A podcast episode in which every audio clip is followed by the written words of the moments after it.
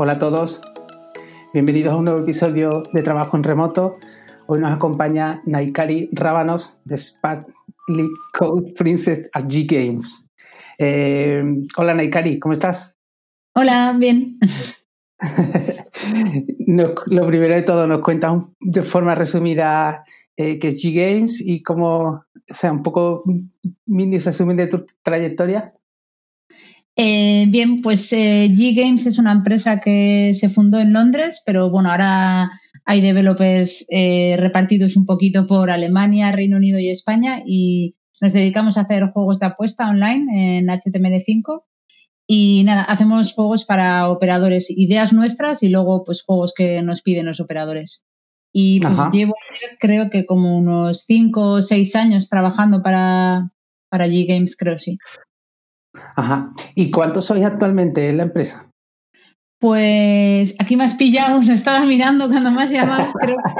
Creo que, ahora mismo somos eh, unos 60, entre developers, eh, diseñadores, eh, los que piensan las matemáticas, tal, no, 60 así seremos.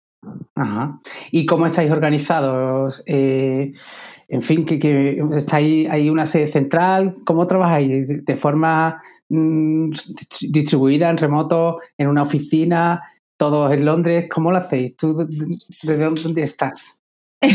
Yo trabajo desde Bilbao y bueno, la, empresa está montada eh, de manera que se pueda trabajar 100% en remoto. Esa ha sido la idea siempre. De hecho, los fundadores de la empresa eh, lo montaron con esa idea, o sea, remoto primero y lo que pasa que luego pues sí que hay oficinas en algunos puntos, pues por ejemplo, yo he trabajado en remoto mis primeros dos años, pero luego sí que montamos una oficina en Bilbao porque empezamos a contratar gente y algunas de las personas que contratábamos pues no estaban cómodas en remoto. El remoto no funciona, no funciona para todo el mundo, ¿no? Entonces, ahora con la pandemia no les ha quedado otro remedio porque tenemos la oficina cerrada, pero sí que hay una oficina en Bilbao y bueno, en Londres eh, lo que hay es un coworking en el que se juntan de vez en cuando, pero no hay una sede central per se, vamos a decir. O sea, hay sitios a los que podemos ir a juntarnos para socializar un poco y vernos un poco las caras, pero en principio está todo organizado en remoto. Ajá. O sea que no hay obligación de ir a la oficina, eh, cada uno un poco se lo organiza como le viene mejor, ¿no? Entiendo. Eso es. Eh, tenemos un. La idea es lo que solemos decir cuando entra la gente en GameBee, es que. Bueno, en G-Games, perdón, que nos hemos, hecho, nos hemos cambiado el nombre.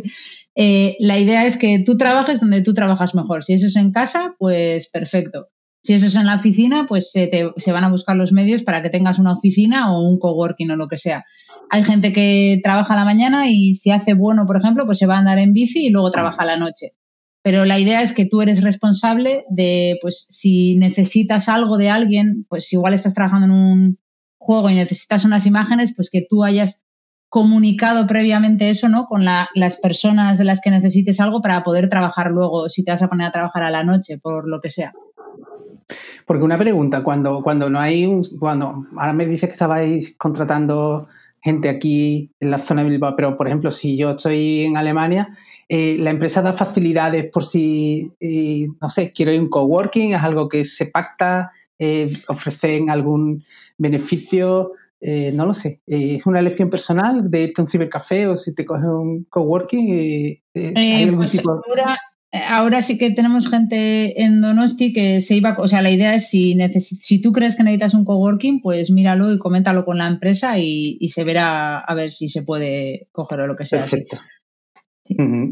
Perfecto. Y ya por curiosidad, es decir, cómo funciona una empresa de videojuegos a nivel de desarrollo de producto, cómo estáis un poco organizados y diseñadores, programadores eh, y, además con, el entorno distribuido, cómo se gestiona todo esto.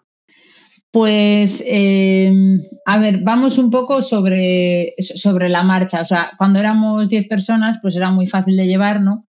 Ahora que somos 60, pues se ha complicado un poco. Igual ha habido que meter un poco más de proceso o control, vamos a decir, pero la idea es que en Gaming tenemos una, eh, lo llamamos transparencia radical y todos tenemos acceso a todo, a todas las reuniones. O sea, si tú te quieres plantar en la reunión de los diseñadores, aunque no sepas nada de diseño, pues ahí apareces y si puedes aportar, perfecto. Y la idea es entonces que hay unas personas que se dedican más a pensar los juegos, pues porque ellos suelen jugar a juegos de apuestas y a mí no se me ocurrirían, porque yo no juego a juegos de apuestas. Entonces hay, hay como hay gente que se dedica más al producto, a pensar en qué productos vamos a hacer. luego hay otro grupo también que se dedica más a la relación con clientes para que los desarrolladores no tengamos que hacer ese trabajo de hablar con los clientes que no nos suele gustar mucho, no tenemos tanta habilidad social para hablar con los clientes y tal y de ahí también suelen venir productos. Y luego estamos los desarrolladores y los diseñadores, pero nos vamos juntando un poco como en equipos pequeños, porque los juegos suelen ser pequeños. Entonces, un par de desarrolladores, un diseñador, alguien de producto y se va haciendo. Y nos vamos organizando cada equipo como quiera. Hay algunos que les gusta hacer stand-ups y todos los días hacer una llamada, otros que nunca les hace falta, entonces no hacen stand-ups porque ya se comunican lo suficiente. Entonces, va un poco dependiendo del equipo, de ellos cómo se vean cómodos y, qué necesites. Vale, y para lo que es la mm, comunicación interna, la gestión interna de los proyectos, ¿qué, soléis usar a nivel, no sé, tecnológico, para la videoconferencia, para, para, los propios proyectos? No sé, un poco que me cuentes cómo hacéis esa parte. Sí, pues la verdad que no usamos nada muy moderno. Eh, para gestión de tareas y así, eh, repito, es un poco lo que crean los equipos. Hay gente que no usa nada. Eh, otras veces usamos Trello, que es lo más simple, ¿no? Trello, te pones unas columnas y te escribes lo que te haga falta. para videollamadas y tal, siempre solemos usar Meet mucho, pero, y por ejemplo, para hacer, hacemos mucho per programming a pesar de estar en remoto, entonces solemos usar un Meet y Visual Studio Code con el plugin que tienen para trabajar, eh, para LiveShare, LiveShare creo que es, para poder compartir la máquina y tal. Y luego sí que usamos eh, una herramienta que es muy interesante, que es muy guay, que se llama Sneak, que lo que hace es dar eh, presencia de los compañeros. Lo que te hace es te saca cada cinco segundos, te saca una foto. Entonces tú abres la aplicación y ves a todo, a toda la empresa una foto. muchos ponemos fotos fijas, otros tienen automático y tal, y tú si tocas en la cara de alguien suena como que te han llamado a la puerta y es para hacer llamadas, pues llamadas rápidas. Por ejemplo, muchas veces en vez de usar eh, Hangouts, lo que hacemos es usar Sneak, le llamas directamente, le suena como que le ha tocado a alguien. Si está muy ocupado no te coge, si no te coge y hablas directamente. Usamos muchísimo esa herramienta y se empezó a usar pues porque alguien decía que trabajaba en remoto y que le faltaba un poco como la presencia de la gente, ¿no? O sea, el notar que hay más gente y tal. Está muy guay. ¿Y, eso es voluntario o digamos que hay una norma? O sea, eh, lo, hacéis voluntariamente, lo del panel ese que me dices, que, que estáis en la carita de todo el mundo? a ver, te puedes poner, muchos ponemos la foto de nuestras mascotas, yo lo voy sacando fotos al gato y sale el gato, entonces pues no tiene por qué ser tu cara, ¿no? Pero lo mejor sería, ¿no? Pero no hace falta, no es obligatorio. sí que es verdad pues en Halloween, disfraces, hacemos chorradas y nos ponemos gorros y tal, o empezamos a imitar a alguien. O sea, hay coñas interesantes con esa aplicación. También hay mucho pantallazo, ¿eh? Y bromas. y lo del paid programming, entonces, ¿os funciona bien con ese plugin de Visual Studio Code, me has dicho, y, y qué hacéis? ¿Que os compartís una videoconferencia con Hangout o algo así, no?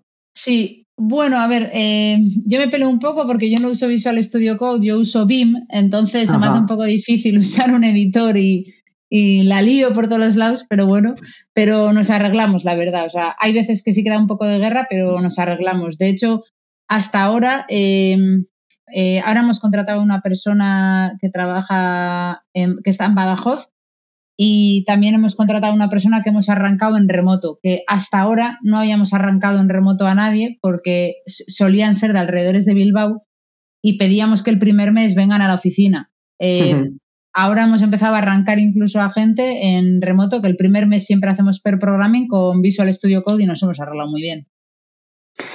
Te tengo que preguntar cuando, cuando me has dicho lo de BIM, digo, ya, ya me parecía muy friki que, que, te dedicaras al desarrollo y que, que, fuera una chica en el mundo de, la informática, pero, pero eh, eh, eh, cuéntanos cómo, cómo acabas estudiando, porque ¿qué has estudiado? ¿Informática? sí, ingeniería informática, sí. ¿Y, y siempre te llamó la atención cómo, cómo ves el panorama de las chicas en este mundo? La verdad es que nunca, o sea, nunca he notado nada, sinceramente. Yo me acuerdo que en el colegio nos dieron algo de programación, me pareció interesante el tener un problema y tener que resolverlo. Y casualidad, mi hermana estaba estudiando ingeniería informática, que por cierto, ella aborrece programar. Pero a mí lo poco que me enseñaba me gustaba y al final pues me metí yo y resulta que a mí es a la que le gusta programar. Ella se ha metido más a lo que es el mundo de gestión y yo he ido más por lo de siempre me ha gustado. Pues cuando terminé la carrera me fui a Londres y trabajé en startups y pues son startups míticas muy pequeñitas que te toca hacer un poco de todo, ¿no? Eh, hay que darle a todo, backend, frontend, lo que sea y no sé, me gusta. pues me alegro, me alegro mucho además de tenerte aquí para la entrevista porque es muy inspirador. Y, por otro lado, te quería preguntar, eh, a nivel ya eh, de desarrollo que usáis internamente, eh, ¿cómo, cómo, qué tecnologías, qué, stack tenéis, si, si tenéis alguno definido para este tipo de desarrollo? Pues sí, sí, la verdad que usamos JavaScript, en el backend usamos Node y en frontend usamos una librería de renderizado que se llama Pixie y más que nada tenemos todo en eso. Ahora hemos empezado algunos proyectos que no requieren tanta animación en cuanto a lo que es el juego, en los que hemos empezado a usar Preact y tal, pero bueno, todo, sobre todo todo JavaScript. Sí que lo que sí, que hacemos mucho hincapié en cuanto a las prácticas, más que nada. Eh, igual, pues cuando contratamos a gente, eh, nos interesan más las prácticas, pues por ejemplo, eh, TDD, hacemos TDD, eh, hacemos Continuous Delivery, entonces pues, tiene que haber test sí o sí. No todo el mundo hace TDD, hay gente que igual no escribe el test antes, yo lo suelo hacer, pero bueno, hay gente que, pues eso que todavía no, le cuesta un poco esto, pero... Y eso, no tenemos un poco de Rust también, eh, un poco de Go. Al, eh, final, eh, lo que hay en la empresa es un poco a nosotros nos dicen, vale, hay que hacer este juego, vosotros decidís que, o sea, tenemos total libertad en cuanto a tecnologías y tal. Entonces, pues a alguien se le ha ocurrido empezar a probar Go para un servicio, pues ala, pues venga, pues pruébalo pero vamos, eso es un poco el... Y, y, has mencionado las buenas prácticas, el TDD y demás. Eh, ahí, o sea, cuando afrontas tu, tu, labor como programadora, tú me has comentado que, que, te gusta hacer primero los tests y después ir probando. Eh, no, hay, no hay una, regla definida en esto, ¿no? No es si no es, o sea, el que programa hace los tests, hay otro, otro compañero que se dedica a testear la aplicación no. o... No, aquí no, no, no, hacemos QA. De hecho, eh, unos cuantos hemos estado en, yo he estado en muchas empresas. Bueno, en la primera empresa que entré, me acuerdo en Londres, que tenían muy marcado lo del TDD, luego había un QA, pero incluso teniendo un QA, tú escribías los tests, porque hay, no sé, muchas veces tienes un QA y igual tú no te encargas tanto de la calidad, ¿no? Entonces, nosotros sí que hacemos que si haces una feature, la tienes que llevar tú hasta el final, tú hasta producción, tú te tienes que asegurar de que funciona tienes que escribir los tests, tienes que probarlo y pues eso, y el deploy a producción, que bueno, es automático, pero, pero sí. Claro, y, con la integración continua que me has comentado, ¿no? Sí, eso es. Vale, perfecto. Y, y, bueno, después la parte del despliegue, ya, ya por curiosidad también, eh, la parte del despliegue, ¿qué soléis hacer? ¿O hacéis el entregable, el cliente lo despliega? ¿O no, cómo funciona esta parte? No, nosotros hacemos los despliegues. Ellos siempre, o sea, nosotros hacemos todos los despliegues de todo. los clientes no, no tienen nada, vamos. Lo que hacen es nos llaman a, nos preguntan por, vamos a decir, la URL del juego, lo que sea, y se lo damos, ya está. Entonces nosotros nos encargamos de todos los despliegues. Perfecto. Y el proceso de contratación, eh, ¿cómo, vamos, aunque no, aunque directamente mm. quizás no lo lleves tú, pero cómo suele funcionar el proceso de selección cuando además que ahora pues no hay posibilidad de reunirse físicamente con gente que está dispersa. ¿Cómo funcionaría alguien que quisiese aplicar alguna de las posiciones que tenéis abiertas? Es decir, ¿cómo funcionaría el proceso? Eh, pues eh, yo estaba envuelto, bueno, todos estamos un poco envueltos, ¿eh? todos los desarrolladores en el proceso, la verdad. nada, normalmente la gente nos contacta, miramos un poco, pues a ver si cuadran un poco lo que sea que nos mande. No, no buscamos gente con tienes que tener la carrera de informática y tal, no. O sea, eso no, no nos interesa mucho las tecnologías con las que haya trabajado, sino más bien las prácticas y tal. Y lo que solemos hacer es una primera llamada eh, muy corta para conocer un poco a la persona y luego el, lo que es el proceso de un poco más la parte técnica, lo que solemos hacer es una entrevista de per programming de dos horas. Solemos pedir a, la persona pues que nos dé dos horas para hacer pairing, entonces le, le, damos una tarea en código real, o sea, nuestro código que usamos hoy en día, De hecho, solemos poner un código bastante malo para ver, a ver, para que vean lo peor que van a ver, porque, muchas veces igual te pasa que en una empresa te dicen, no, nosotros hacemos tal, tal, tal, y luego entras y de eso no hay ni rastro, ¿no? En este caso les vamos a andar en el código y que miren y que, vean cómo está todo. Y, la idea es eh, emular un poco la situación del día a día, que tú en el día a día vas a tener compañeros a los que preguntar, vas a tener Google para buscar, o sea, a nosotros no nos, no nos da valor que tú te sepas todas las funciones de, de cualquier librería, ¿no? O sea, es, es, ver cómo te desenvuelves y cómo piensas, y esa es la prueba que nos parece que nos demuestra eso, vamos. y, y, prácticamente para ir finalizando y no robarte mucho más tiempo, Naikari, eh, ¿cuál es la vía natural bajo tu punto de vista, para, para, para, entrar en el mundo del desarrollo de los juegos? Me imagino que habrá muchísimas formas y tipos de... Pero en vuestro caso, ¿cómo, ¿cuál sería la forma natural de entrar en alguno de los perfiles que solicitáis que puedan acceder al trabajo distribuido? Eh, ¿qué, recomendación dirías a alguien que está escuchando esta entrevista eh, para, para poder aplicar a una empresa como la vuestra? Pues la verdad que no creo que lo enfocaría a tema de juegos y tal, sinceramente. Yo, por ejemplo, vengo de, haber estado currando en, en backend con Django y Python, o sea, totalmente contrario a lo que hacemos ahora. Eh, intentaría enfocarlo más en aprender buenas prácticas, sinceramente, en TDD, en refactoring, en este tipo de cosas.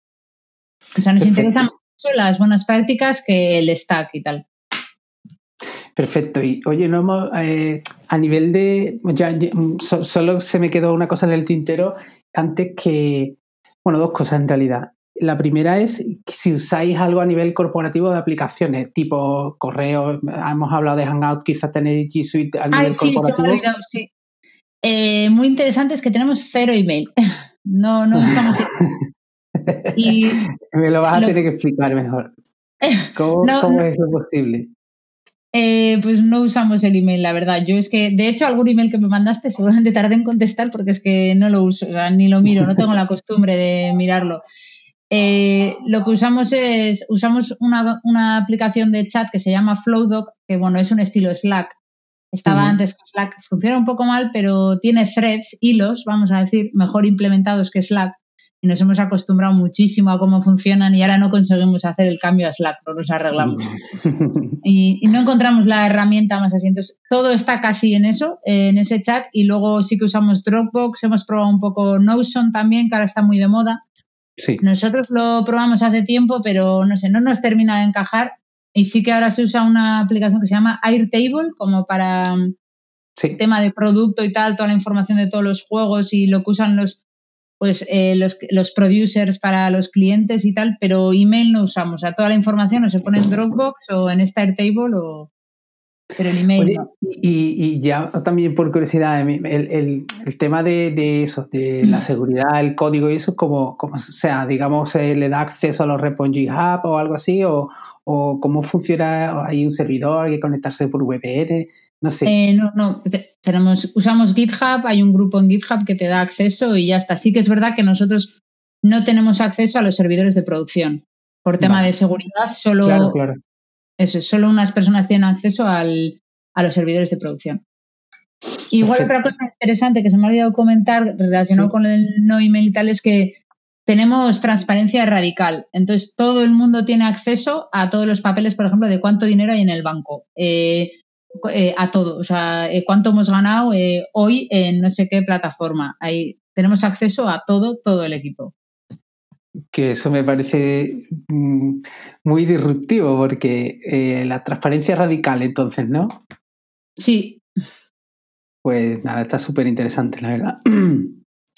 Pues Naikari, no te quiero robar mucho más tiempo, te agradezco mucho el tiempo dedicado a la entrevista y, nada, eh, si alguien quisiera seguirte o ponerse en contacto contigo o algo, ¿cuál sería la forma natural de hacerlo? Eh, pues no sé, igual Twitter, aunque no lo uso mucho, pero sí. vale, que te busquen por ahí. Muy bien. Vale. Pues nada, muchas gracias por todo.